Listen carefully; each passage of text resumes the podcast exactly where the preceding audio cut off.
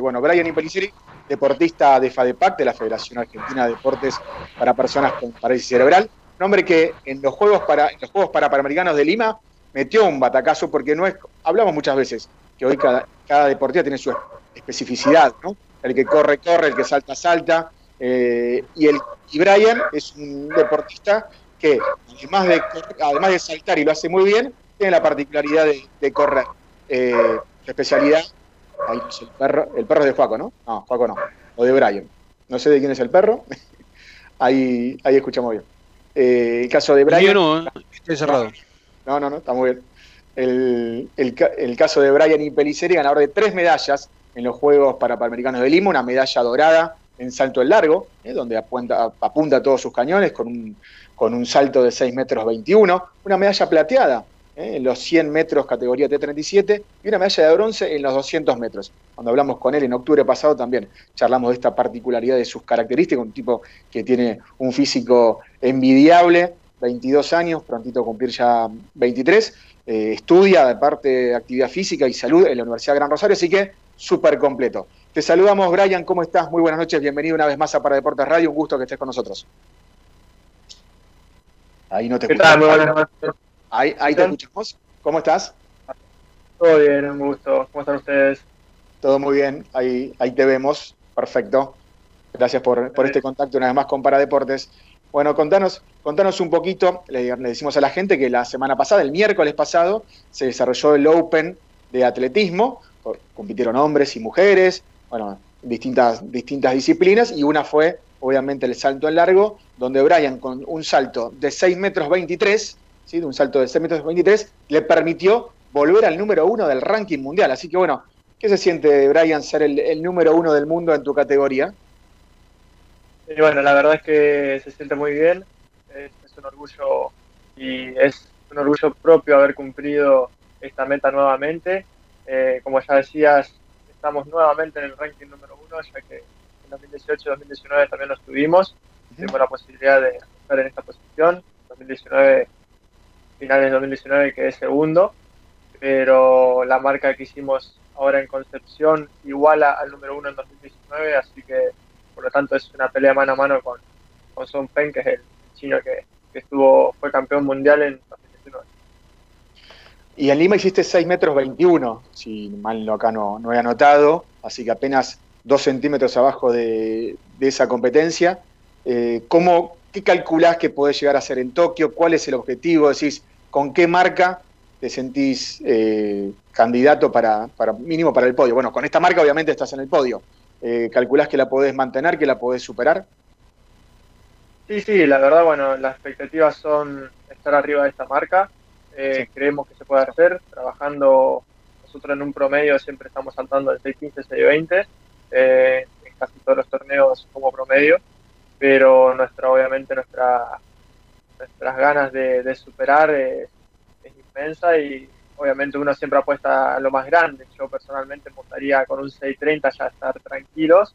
Eh, ya hemos saltado 6.30 en 2018 y bueno, obviamente a principios de este año también tuvimos una buena marca en un torneo acá en Rosario, así que son altas las expectativas de poder repetir estas marcas eh, en un Juego Olímpico, a pesar de que la que hicimos en Concepción del Uruguay nos deja dentro de lo que es un podio olímpico, eh, uno siempre apuesta a asegurarlo, ¿no?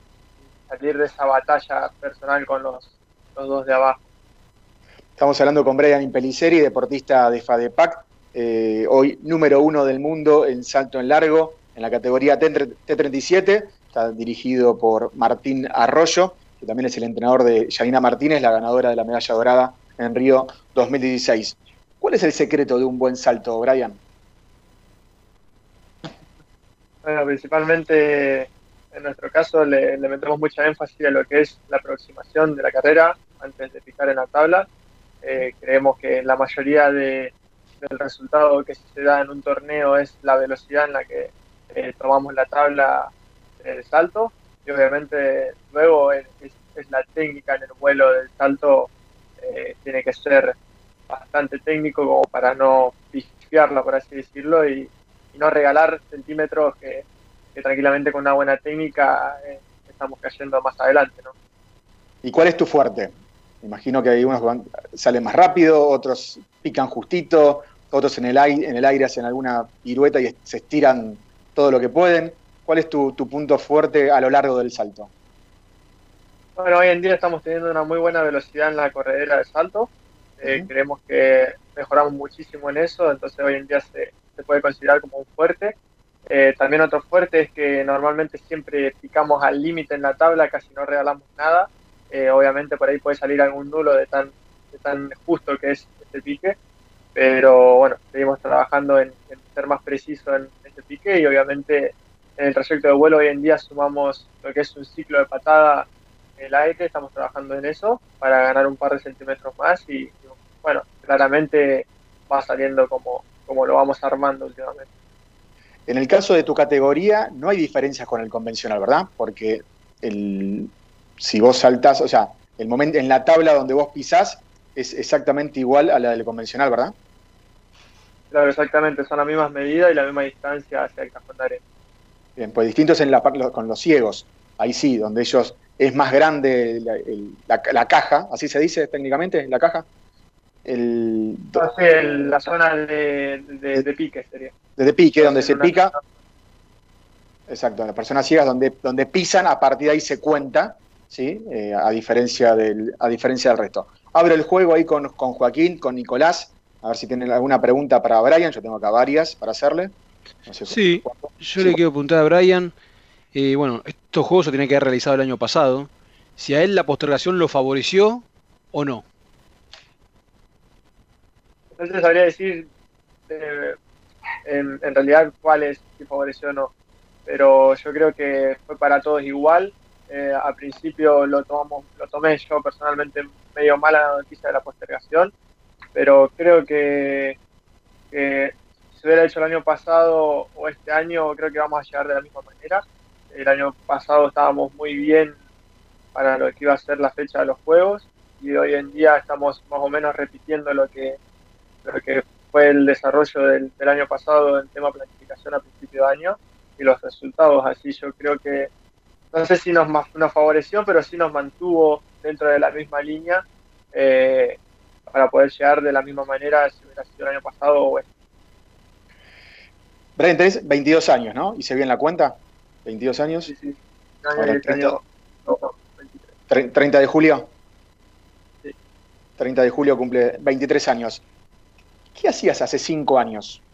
Porque vos apareciste de, repente, siempre contamos la anécdota que Martín Arroyo, siempre le preguntamos por, por Janina, pero decía, sí, sí, Janina, espectacular, pero tengo uno que vos no sabés cómo salta, que corre, eh, bueno, después, después nos contabas, le decíamos a, Martín. Pero, ¿qué hacías vos con 17 años, eh, hace, hace 5 años? ¿Sabías del deporte paralímpico? ¿Mirabas los juegos para, miraste los Juegos de Río? ¿Te imaginaste alguna vez participar? Porque tu salto justamente ha sido impresionante, ¿no? Apareciste, te metiste en los mundiales, te metiste en, los Juegos para Panamericanos, hoy sos número uno del mundo, así que en un ciclo paralímpico hiciste lo que tal vez otros no pueden conseguir nunca. ¿Qué hacías hace cinco años?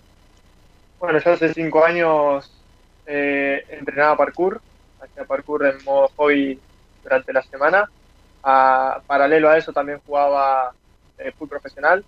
Eh, obviamente dejé porque los torneos después empezaron a, cruzar con los de atletismo.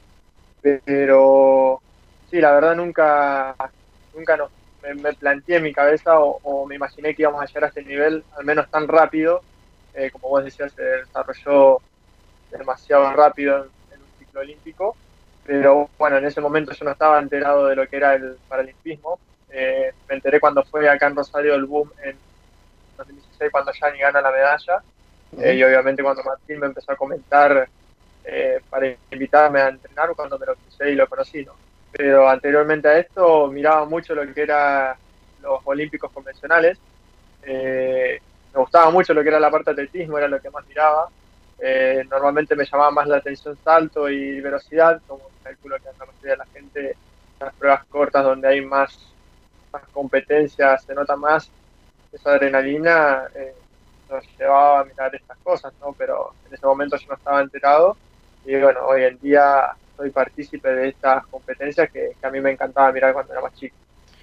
Podemos decir que gracias a la medalla de Yanina, hoy sos atleta paralímpico. Así es, gracias al conocimiento que se dio, eh, la difusión del deporte paralímpico, eh, por ahí yo me enteré mucho más y también gracias a mi entrenador que, fue él quien me que notó mi discapacidad eh, cuando me vio y me invitó a entrenar obviamente. Yo tampoco, por ahí tampoco lo hubiera entrado yo por voluntad propia a, entrenar porque yo no sabía quién entrenaba atletismo adaptado en la ciudad. O sea, fue como, todo junto. Me enteré del atletismo adaptado y a la vez me crucé justo con el entrenador de, la medallista de oro en ese momento y bueno, como me invitó a participar, a entrenar, eh, obviamente dije que sí, porque siempre hice deporte, me encanta. Y bueno, cuando él vio el potencial, me comentó más lo que se podría hacer y bueno, obviamente me gustó la idea y me quedé acá eh, entrenando lo que es el atletismo. ¿Y cómo te lo cruzaste a Martín Arroyo? Martín lo conocí en el cumpleaños de un amigo de la secundaria, él es el tío, y estábamos ahí reunidos con su familia, los chicos de la secundaria, y él le pregunta a mi amigo si, yo tenía alguna discapacidad.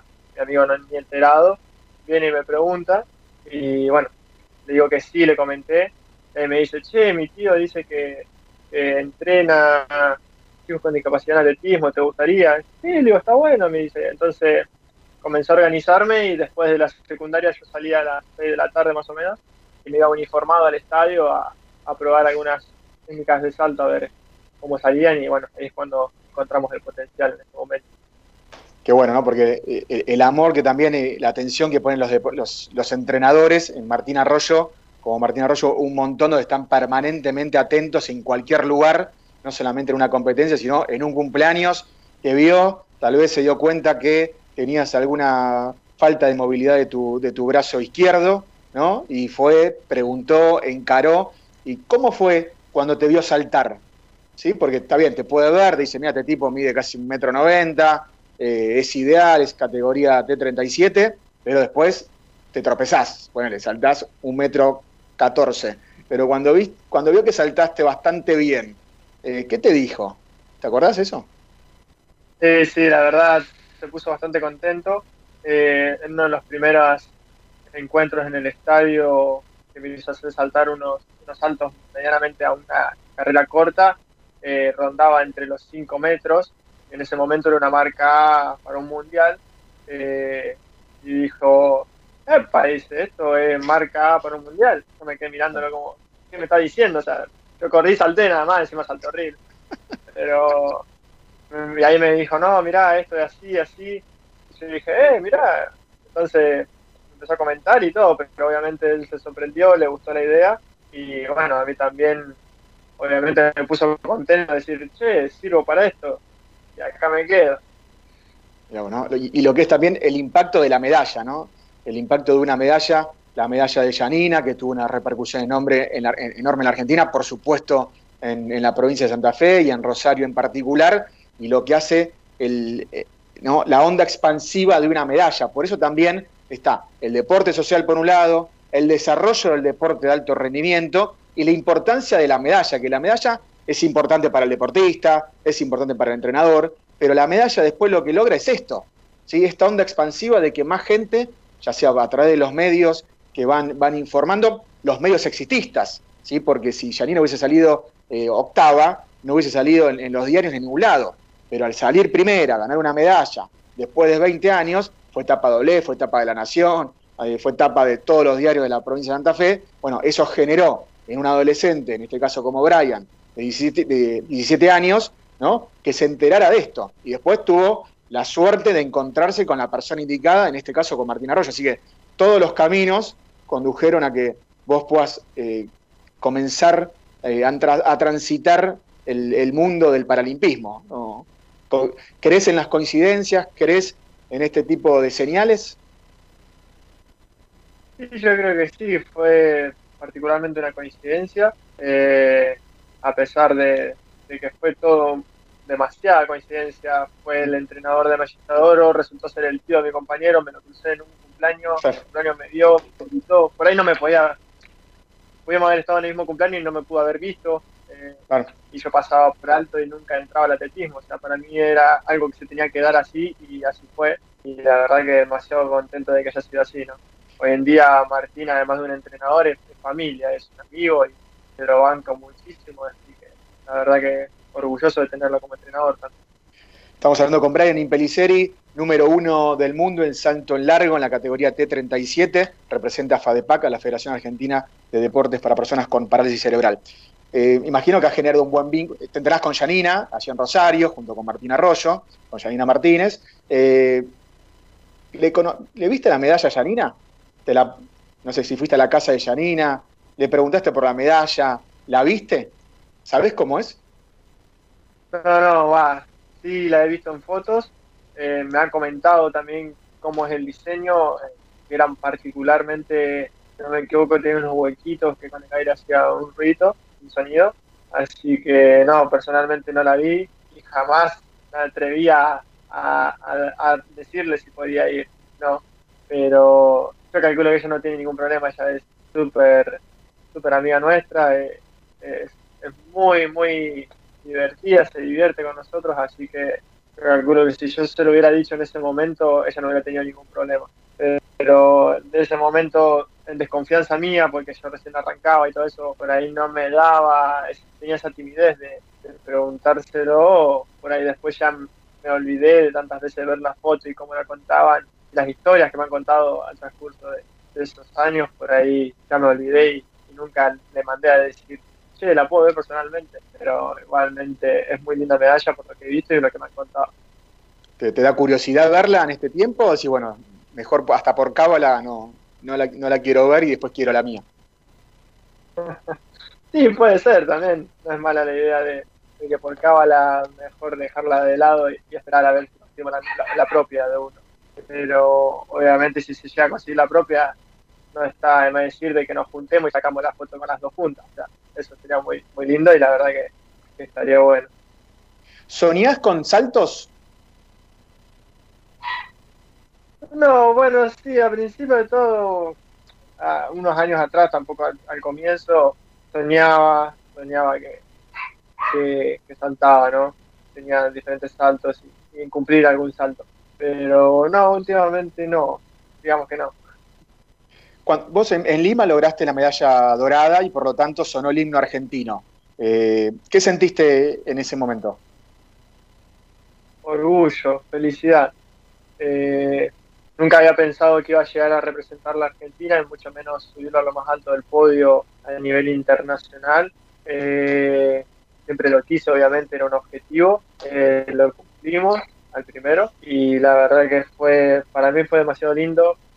Eh, como digo a muchos, quizás no se demostró demasiado porque por ahí no soy muy de expresarme, pero la verdad que estaba por dentro muy emocionado y la verdad orgulloso de haber podido cumplir uno de mis objetivos que me puse en esta carrera. Y si bien no, no soñás todavía con el salto, pero volvés a imaginarte lo que sería vos arriba del podio en lo más alto con el himno argentino, ¿esa imagen la juega en tu cabeza o no? Sí, sí, obviamente. Obviamente uno quiere ya haber cumplido el sueño de hacerlo eh, a nivel panamericano, representar la Argentina, uno uno dice, puedo más y, me encantaría llegar a poder representar y estar en el podio, en lo más alto, representando a la Argentina, escuchando el himno Estamos hablando con Brian Impeliceri, le pregunta a Joaquín o a Nico si tienen alguna pregunta. Brian Impeliceri, número uno del mundo en salto en largo en la categoría T37. No sé si Nico Joaco. Sí. Sí, Brian, yo yo imagino que bueno, todo el mundo antes de viajar dice, ¿a dónde voy? A ver, a Hungría, a ver qué hay para hacer, qué, qué puedo conocer, etcétera, etcétera.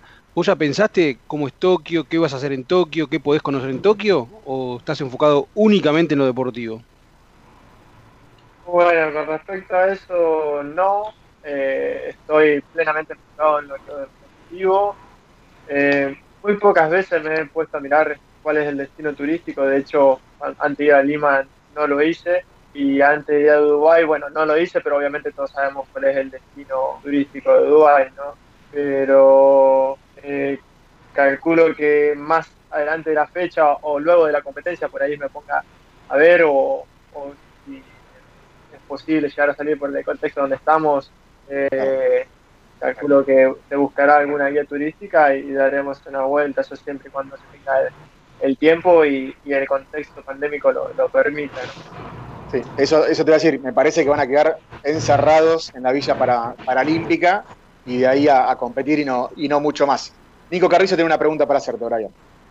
Brian, tengo un dato que no sé si tienen vos y bueno el equipo de Martín, Janina y demás, y es que Argentina nunca ganó una medalla en Juegos Paralímpicos en salto, en largo.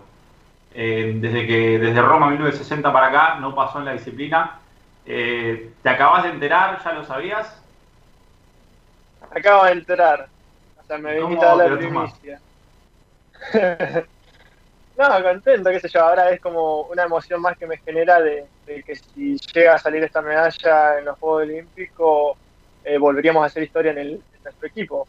ni hizo historia una medalla en los Juegos Olímpicos luego de 20 años, y ahora que vos le decís, son aproximadamente, no sé si me equivoco, un par de años más también, que, saldría una medalla en lo que es salto en largo, y eso eh, sería un orgullo más para uno mismo y, otra meta más cumplida que, me acabo de enterar y ahora se me puso en la cabeza y por ahí eh, está bueno cumplirla y, lograrlo, ¿no?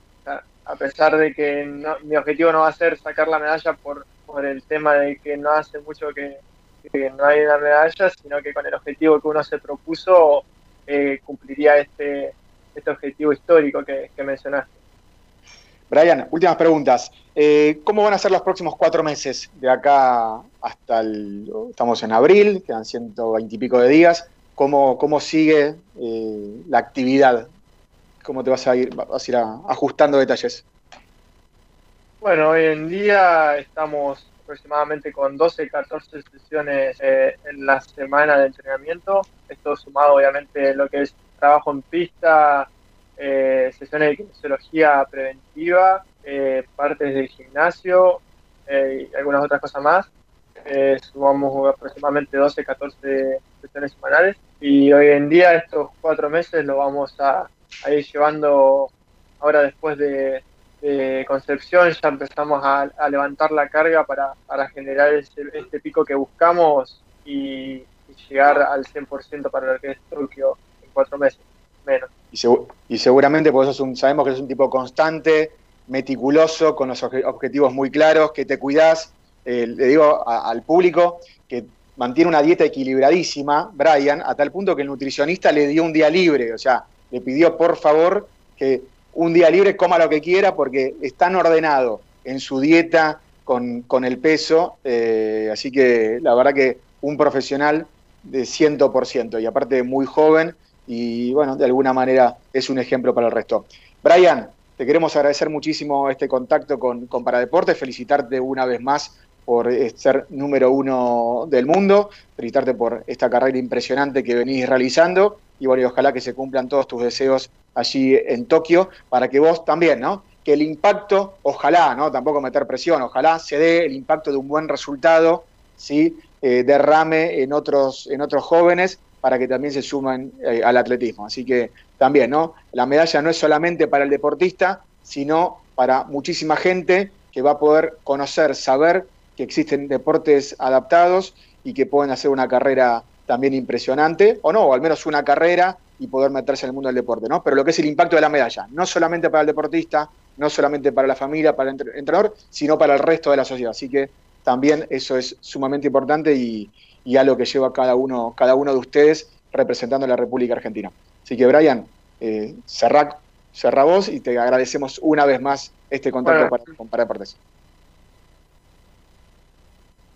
Bueno, primero que nada, muchísimas gracias por la invitación y plenamente concuerdo con, lo que decís. Hoy en día también un objetivo es que, se conozca mucho más y se difunda lo que es el deporte adaptado y que muchos chicos que quizás no lo conocen como yo cuando recién arranqué eh, se enteren de esto y, comiencen a, desarrollarse y sean la nueva generación del alto rendimiento, porque no sería algo lindo que yo, Yani, Hernán Barreto, Urra, damos la última generación del paralímpico argentino y ya nadie más lo entrena. Así que uno también de los objetivos como atleta y hoy en día estudiando la licenciatura, o sea, próximamente entrenador, eh, sería este, ¿no? Que se difunda mucho más y que más chicos comiencen a, hacer desarrollo para posteriormente trabajar en alto rendimiento en el deporte. No solo atletismo, también obviamente puede ser natación y demás.